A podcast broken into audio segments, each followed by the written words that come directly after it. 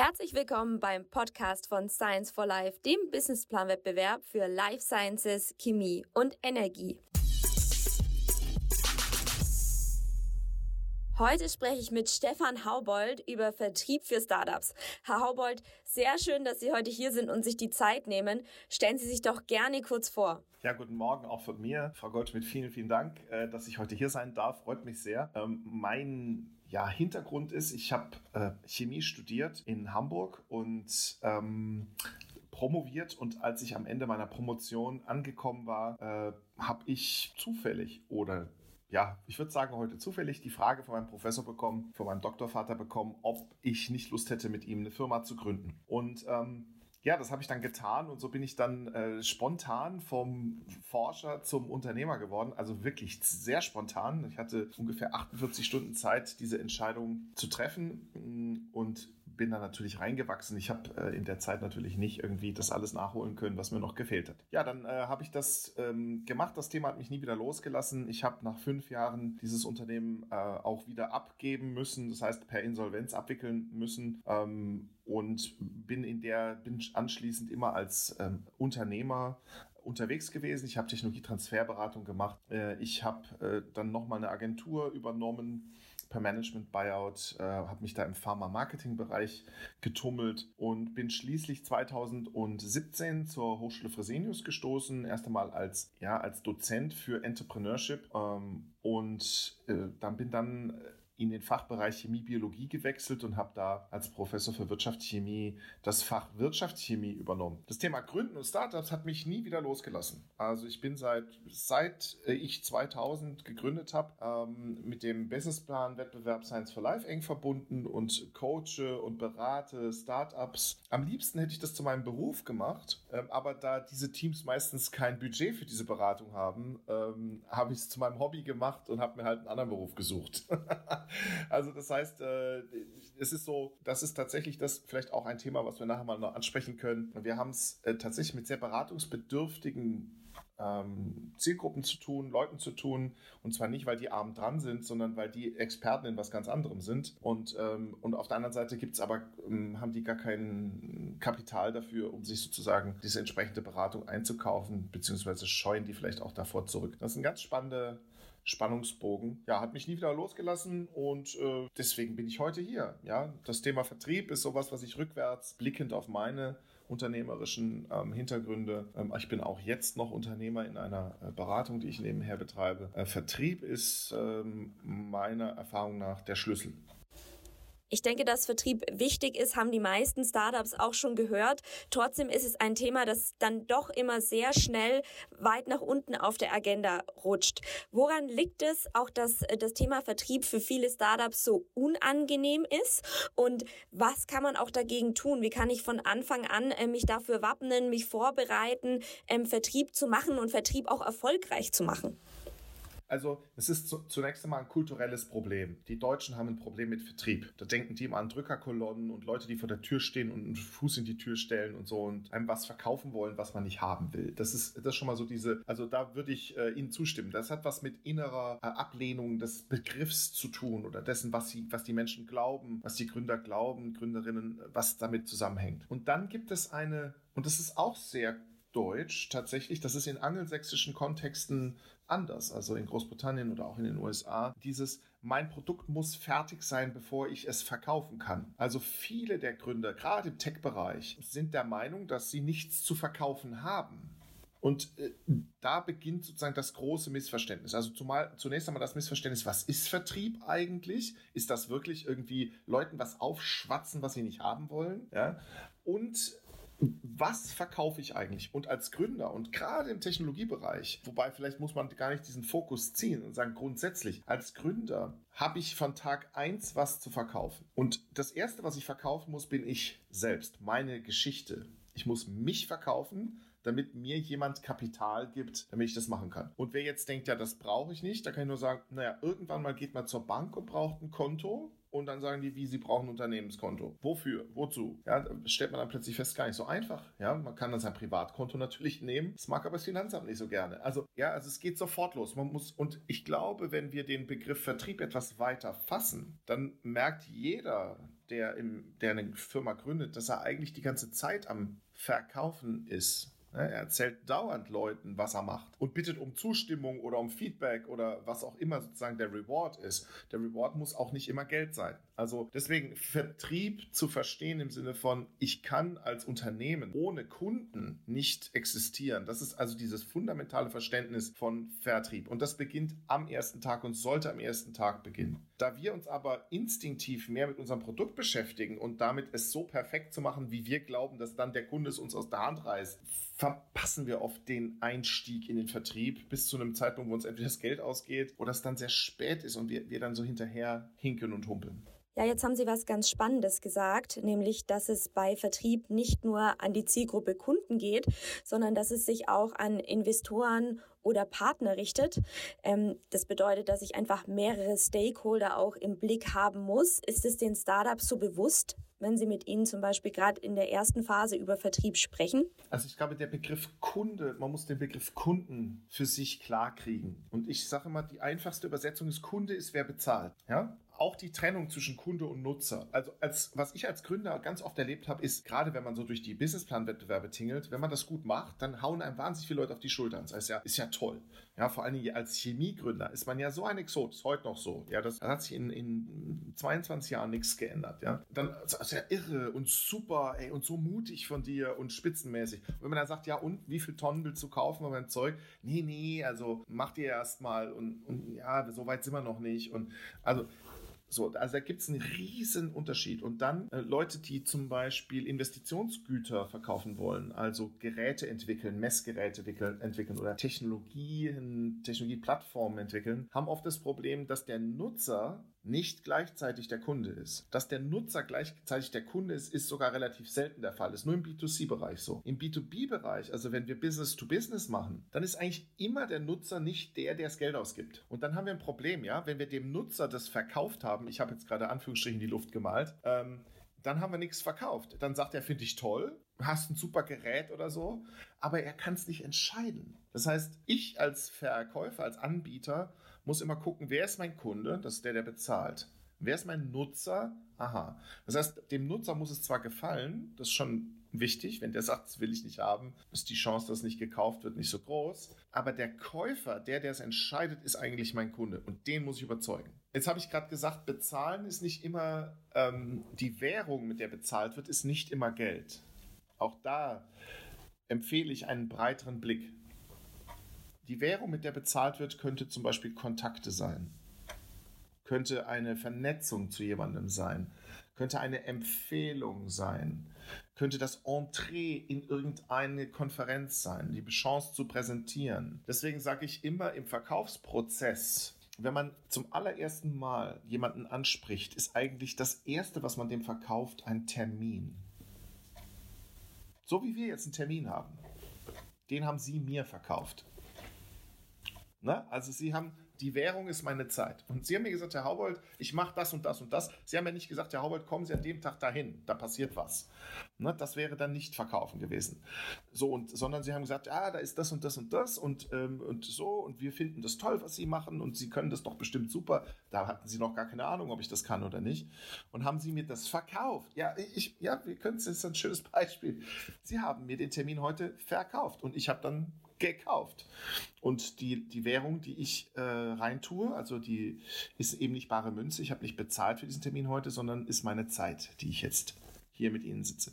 Das heißt also sowohl den Begriff Kunde als auch den Begriff bezahlen sollten wir etwas weiter fassen und ich glaube, dann kriegen wir einen entspannteren Zugang zum Thema Vertrieb als Gründer. Dann äh, kriegt das, hat es nicht immer diesen unanständigen Beigeschmack, ja, äh, den, den den ich glaube, der sehr, wie gesagt, der relativ kulturell äh, verankert ist. Ja, ich denke, einer der wichtigsten Punkte ist auch festzustellen, wann ist denn jetzt der richtige Zeitpunkt, um zu verkaufen. Sie haben es eben schon erwähnt, ne? im ersten Step muss ich natürlich erstmal die relevanten Personen finden. Das bedeutet, da geht es ja schon los, wo finde ich die Personen? Und dann im zweiten Step, wann ist denn jetzt eigentlich der richtige Zeitpunkt, um mit meinem Produkt, das eben auch noch gar nicht fertig ist, an die Entscheider heranzutreten? Tja, das sind die Fragen aller Fragen. Ne, wenn ich die Antworten darauf habe, dann habe ich was verkauft sozusagen. Das heißt, und, und, jetzt ist ja, also Sie haben mich das jetzt gefragt sozusagen und, und äh, so nach dem Motto, gibt es ein Magic, Magic Rezept? Sag, ja, na, es gibt eine ganze Branche, so, so Ver Vertriebsgurus, ne, die verkaufen so Vertriebsseminare und Vertriebsbücher. Die sagen immer, ja, gibt's, kommt zu meinem Seminar, zahlt 200 Euro und dann weißt du, wie man verkauft. Und das, äh, ich war da auch schon, das sind so Chaka-Veranstaltungen, das ist unglaublich, die Atmosphäre. Diese Leute haben eine Magie vorne. Ist, da sitzen dann 500 Leute, da denkt man so, boah, 500 Leute jeweils, 200 Euro ist erstmal gar nicht so viel, ne? da ist man so einen Tag mit einem, ja so, da mit einer Pause und so und dann denkt man so, ist eigentlich ganz günstig und dann guckt man mal, wie viele Leute da sitzen, denkt man so, boah, haben die gerade Geld gemacht. Alter Schwede.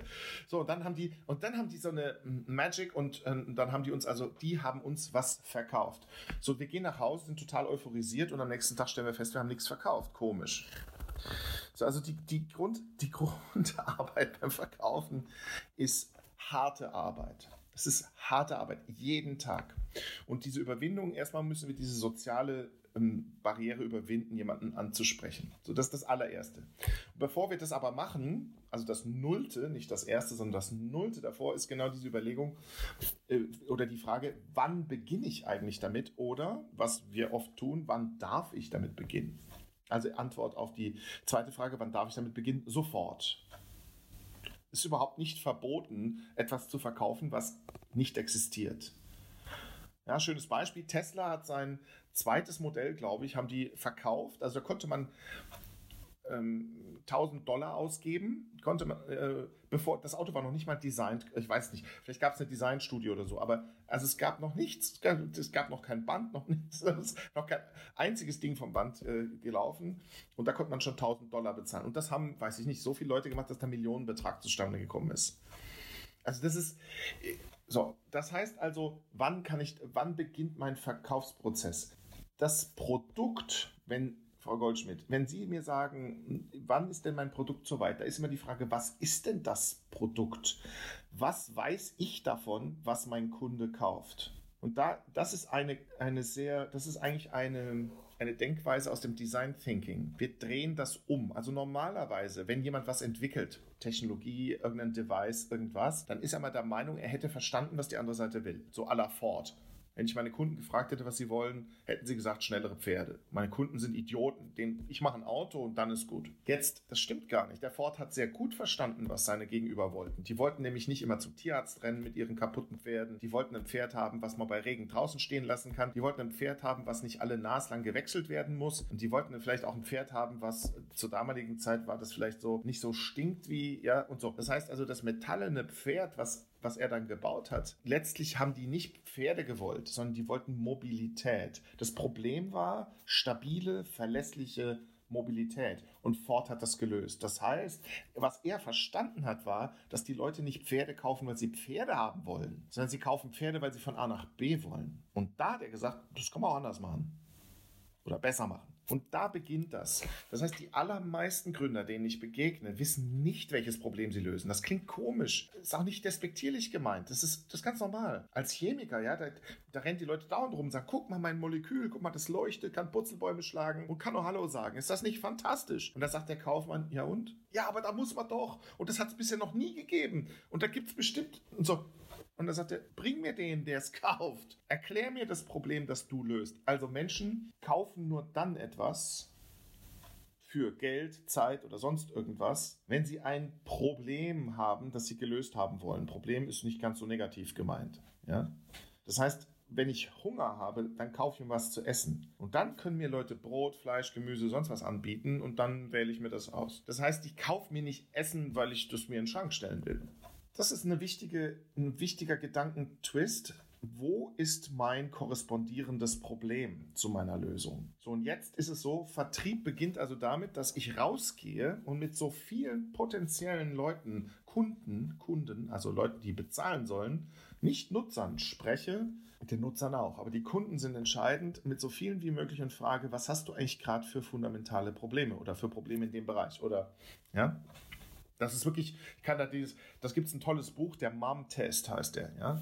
Das bezieht sich, der Mama-Test eigentlich, ne? Das bezieht sich darauf, dass wenn wir als Gründer zu unserer Mama gehen und sagen, guck mal, ich will das machen, dann sagt die, boah, toll, super, fantastisch.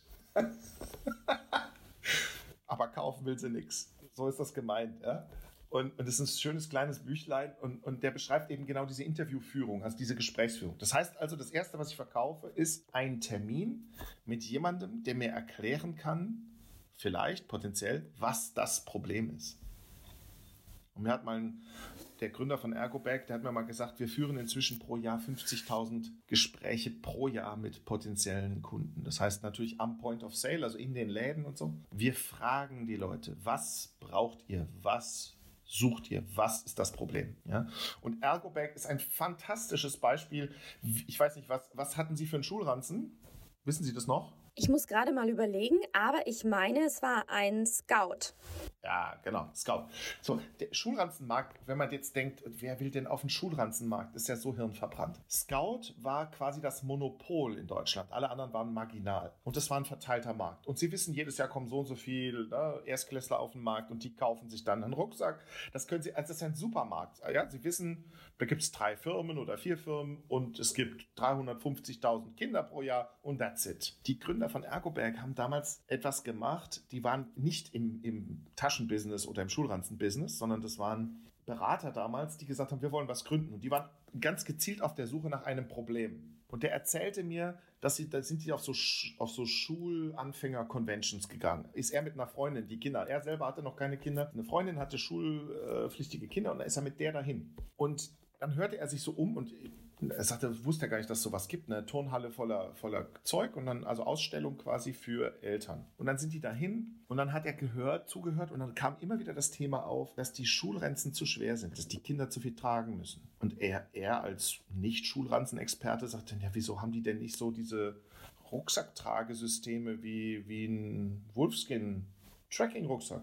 Ja, richtige Frage zum richtigen Zeitpunkt. Dann hat er gesagt, ach, die, die kaufen nicht Schulrenzen. Die, die, die Mamas müssen einen Schulranzen kaufen, damit irgendwie die Bücher getragen werden, aber die wollen eigentlich gesunde Rücken kaufen. Und so war der Name geboren, so war die Marke geboren, so war die Firma geboren. Die haben, ihr, ihr, haben, haben, haben das gemacht und das, das war ein mega Erfolg. Heute ist Scout marginalisiert, heute könnten die Scout übernehmen und ähm, haben jetzt Fond of Bags, das heißt, die haben mehrere Taschenmarken und so, weil die zugehört haben, weil die das Problem verstanden haben. Pampers zum Beispiel, ich meine, unsere Zuhörerinnen und Zuhörer haben wahrscheinlich noch keine Kinder, aber ich habe mal kleine Kinder gehabt, die Windeln brauchten. Pampers verkauft nicht eine Windel. Pampers verkauft nicht mal einen trockenen Babypopo. Also das machen die schon auch, aber erst nur in zweiter Reihe. Die verkaufen, weil die wissen, die Babys sind nicht die Käufer, die sind nur die Nutzer, ja. Die verkaufen ruhige Nächte. Das ist, ja, das ist Magic. Das muss man sich, also wer, wer äh, wer verkaufen möchte, sollte sich unbedingt mal Werbung anschauen für Produkte und sich überlegen, was verkaufen die mir da eigentlich gerade? Oft wird Convenience, also Bequemlichkeit verkauft. Oder ja, in der Autowerbung. Sieht man jemals in der Autowerbung ein anderes Auto? Nein. Sieht man jemals einen Stau? Nein. Sie Sieht man jemals sterbende Wälder? Nein. Ja, meistens fahren die durch blühende Landschaften, ja. Vielleicht noch durch eine Wüste aus sportlichen Gründen, aber ansonsten ist es immer ja, dann plätschert noch Wasser. Man könnte fast meinen, Autofahren macht die Umwelt gesund. Ja?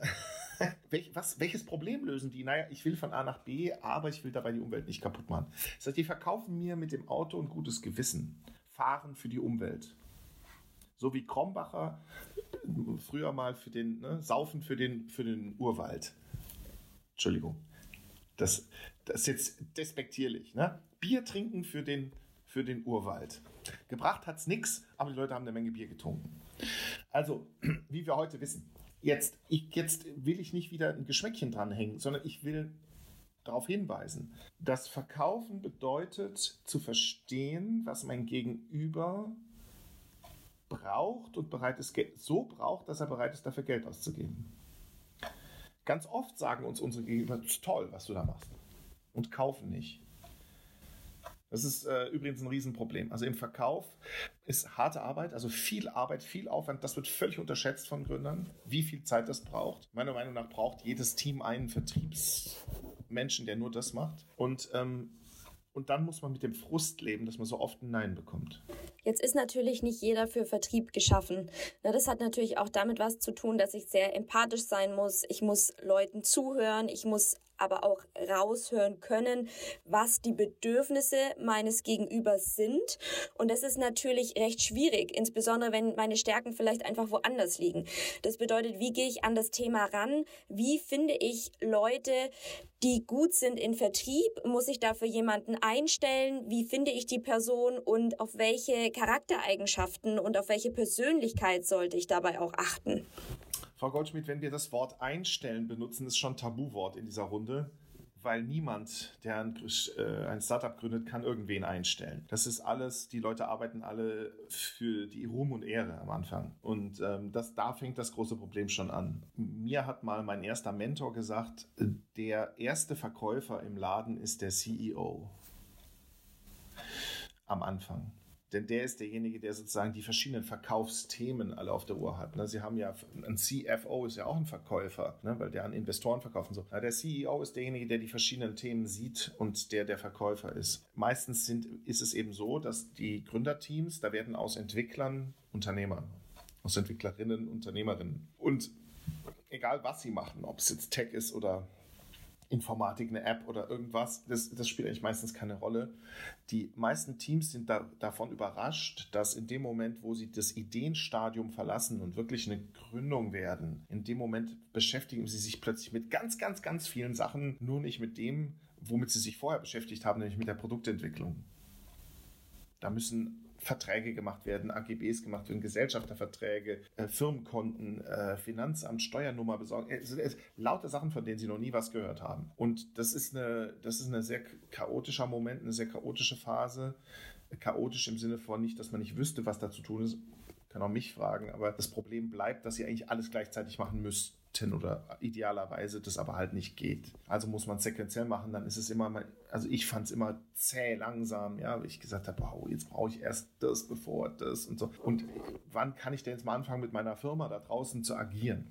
Ähm, das macht es nicht leichter. Das macht es wirklich nicht leichter. Ich, ähm, ich würde davon abraten, jemanden reinzuholen, diese Versuche, also ganz früh, im ganz frühen Stadium, weil sie ja selber noch gar nicht verstanden haben, was sie dem Vertriebler erklären sollen, was, was und wie der verkaufen soll. Ich glaube, am Anfang geht es wirklich darum, sein Umfeld so gut kennenzulernen, dass man irgendwann mal einem Vertriebler erklären kann, wie, wie, wie das Produkt verkäuflich ist. Und da sind wir wieder beim korrespondierenden Problem. Also welches Problem löse ich da draußen? Das heißt, der Job der Gründer ist es, herauszufinden, welches Problem und damit meine ich nicht irgendein Problem, sondern welches Problem, wofür Menschen bereit sind zu bezahlen, ähm, löse ich da draußen. Das ist der aller, allererste Job, den man machen muss. Und der kann, der ist, der sagen wir mal, der ist auch noch gar nicht so anstrengend. Man muss nur raus aus dem eigenen Unternehmen, raus aus dem eigenen Saft, immer wieder auf Veranstaltungen gehen, sich so einen Podcast anhören vielleicht, äh, ja, auf eine Konferenz gehen, auf Video, in Videoveranstaltungen sein und Leuten zuhören und, und potenziell und gucken, wo treffe ich, wo, wo treffen sich die Menschen, die meine, meine Produkte kaufen könnten und dann versuchen, mit denen ins Gespräch zu kommen. Das ist der Hauptjob und dabei lernt man so viel. Das ist immer noch sehr viel Zeit, Zeit, die man nicht im Unternehmen verbringt, aber man lernt so viel, dass der im Design Thinking Prozess ja sogar, man sagt, dass das Einfluss auf das Produktdesign dann nimmt. Da bin ich sogar fest von überzeugt. Aber ne, am Anfang denkt man ja, man weiß, wie das Produkt auszusehen hat. Wenn man dann aber mal mit seinen potenziellen Kunden gesprochen hat, stellt man vielleicht fest, hm, die brauchen das ein bisschen anders oder ein bisschen grüner oder ein bisschen größeren Knopf oder was auch immer. Und ähm, darauf kommt es an am Ende. Das muss man verstehen für die Startups, die wir jetzt direkt angefixt haben mit dem Podcast und die jetzt losgehen und sagen, ich nehme jetzt die nächste Stunde Zeit und starte direkt mit meinem Vertrieb. Was sind die ersten Steps? Mit was muss ich loslegen? Also der erste Step wäre, ähm, sich zu überlegen, was, will, was muss ich gerade oder was will ich gerade verkaufen. Manche müssen gerade einen Businessplan verkaufen, weil sie Kapital, auf Kapitalsuche sind oder ihre Story. Hm, was aber alle verkaufen müssen auf jeden Fall, ähm, ist ähm, Termine mit Leuten, mit denen sie reden können. Und das würde ich immer empfehlen. Also sucht euch auf LinkedIn, auf Xing, auf wo auch immer äh, Leute raus, die potenziell eure Kunden sein könnten und haut die an. Also wirklich einfach per Kontakt. Wir, wir machen das und das, noch nichts verkaufen in dem Anschreiben, nur den Termin. Würde mich freuen, wenn wir einfach mal uns zehn Minuten austauschen könnten. Ganz konkret werden. Also zehn Minuten ähm, per Videocall, niemand muss irgendwo hin. Äh, das ist eine Kaffeepause für eine, jemanden, der da arbeitet. Mein Tipp ist, keine Angst. Im B2B-Bereich werden Leute dafür bezahlt, dass sie solche Gespräche führen. Das ist also, ja, wer im, B2B-Bereich ähm, Vertrieb macht, der muss keine Angst haben, irgendwo anzurufen, so nach dem Motto, ich störe die oder so. Wer ans Telefon geht, ist selbst schuld.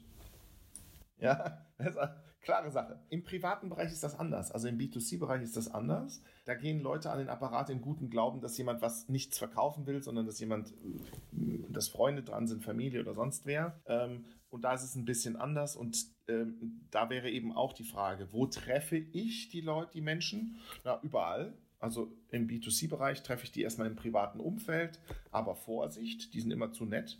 Die sagen nicht nein, weil die sagen immer so vielleicht und eventuell und so, weil die so höflich sind. Aber eben genau das Rausgehen auf Messen, wenn, wenn äh, auch digitale Messen gibt es heutzutage auch, auf Veranstaltungen gehen und wann immer ich jemanden treffe, meine Geschichte erzählen erzählen, was ich machen will, erzählen, was mein Problemlösungsansatz ist und fragen, fragen, fragen, fragen. Vertrieb hat viel mehr mit Zuhören zu tun als mit selber reden. Das ist das, ähm, das ist eine Lektion, die ich als Vielreder, ja, das, ich habe zum Glück einen Job, ein Professor, der darf den ganzen Tag, er wird bezahlt fürs Reden. Das ist mein Traumjob sozusagen, ja. Weil Zuhören ist für mich eine schwere Übung. Und äh, ist das aber tatsächlich so. Wir, der Kunde verrät einem schon irgendwann, wofür er bezahlen würde. Das, das ist ganz spannend. Ja? Also damit, ich würde anfangen, äh, tatsächlich herauszufinden, was ist mein Problem. Und wenn ich verstanden habe, was mein Problem ist, oder glaube, das verstanden zu haben, dann über, muss man das Problem übersetzen in eine Lösung. Also sagen, okay, wir bieten das an und dann tatsächlich sagen, so eine Lösung haben wir entweder oder sind wir gerade dabei zu entwickeln, wäre das interessant. Und auch da kann man gar nicht früh genug anfangen, um das rauszufinden, ob das passt oder nicht. Das gilt sogar für die Leute, die Wirkstoffe entwickeln, wo die Entwicklung zehn Jahre dauert. Selbst die müssen verstehen, ähm, was am Ende funktioniert. Also es kann zum Beispiel sein, dass es in Spritzenform nicht funktioniert, weil die Patienten nicht mitmachen oder als Inhalationsprodukt nicht funktioniert, weil die Kunden mitmachen, nicht mitmachen, also die Patienten nicht mitmachen oder ähm, dass ein bestimmtes Molekül nicht funktioniert, weil es nicht zugelassen werden kann aus irgendwelchen Gründen. Also ich muss immer verstehen, was die Hürden bzw. die Herausforderungen auf der anderen Seite sind, damit ich mit meinem Produkt und meiner Produktentwicklung nicht in eine völlig falsche Richtung laufe. Und da sind Startups übrigens Vielleicht, Frau Goldschmidt, noch ein Satz dazu zur Beruhigung der Startups. Da sind die Startup-Teams nicht alleine. Das passiert in Entwicklungsabteilungen von etablierten Firmen ganz genauso. Mit dem Unterschied, dass die schon laufendes Geschäft haben. Das heißt, da ist es nicht so schlimm, wenn die sich mal verlaufen. Also ich fasse zusammen, für alle, die jetzt heute direkt loslegen, sollten sich erstmal intensiv mit dem Problem des Kunden oder wie wir gelernt haben, des Investors, Partners oder wer auch in dem Fall meine Zielgruppe ist, beschäftigen, sollten sich dann im nächsten Step direkt einen Xing oder LinkedIn-Account anlegen und dann einfach direkt drauf loslegen, ohne sich groß Gedanken zu machen. Ja, es ist, es ist manchmal ganz überraschend, wenn man sein Schlagwort eingibt, schon die, allein die Zahl der, der Leute, die man zurückgeworfen bekommt, ne, ist manchmal ähm, interessant. Da merkt man schon so, aha, das ist anscheinend ein Schlagwort, was viele eingegeben haben oder keiner. Und schon das ist äh, immer, finde ich immer schon eine große Überraschung. Und, ähm, und ich selber bin immer wieder überrascht, wie selten die Teams das machen. Ja, genau, Frau Gottschmidt, ich stimme zu. Das ist gut zusammengefasst. Genau so, das würde ich auch empfehlen. Finde dein Problem. Ja, dann weißt du, wie dein Produkt aussehen muss, dann weißt du, mit wem du reden musst und dann weißt du auch, wofür deine Kunden bereit sind zu bezahlen. Und nicht immer ähm, interessiert die unbedingt, was dein Produkt äh, kann im Sinne von Technik. Hauptsache es macht, Hauptsache löst das Problem, ja. Ähm, also von A nach B zu kommen, kann man echt auf vielerlei Arten und Weisen. Und wie das, wie das funktioniert, ehrlich gesagt, interessiert mich nicht die Bohne. ich will nur von A nach B. Ja, vielen herzlichen Dank, Herr Haubold, für die wertvollen Insights zum Thema Vertrieb. Für alle, die noch mehr dazu erfahren wollen, es gibt natürlich auch Online-Seminare von Science for Life zu diesem Thema. Da sind Sie, Herr Haubold, auch selber als äh, Referierender mit, mit dabei. Und ansonsten gibt es natürlich auch einige Informationen rund um dieses Thema auf dem Science for Life Blog oder bei uns im Newsletter. Von dem her bleibt dabei. Schön, dass ihr heute dabei wart und zugehört habt und bis zum nächsten Mal. Sehr gerne, Frau Goldschmidt. Und Ihnen da draußen viel Erfolg und äh, wünsche Ihnen, dass Sie alle tolle Unternehmen entwickeln. Bis bald.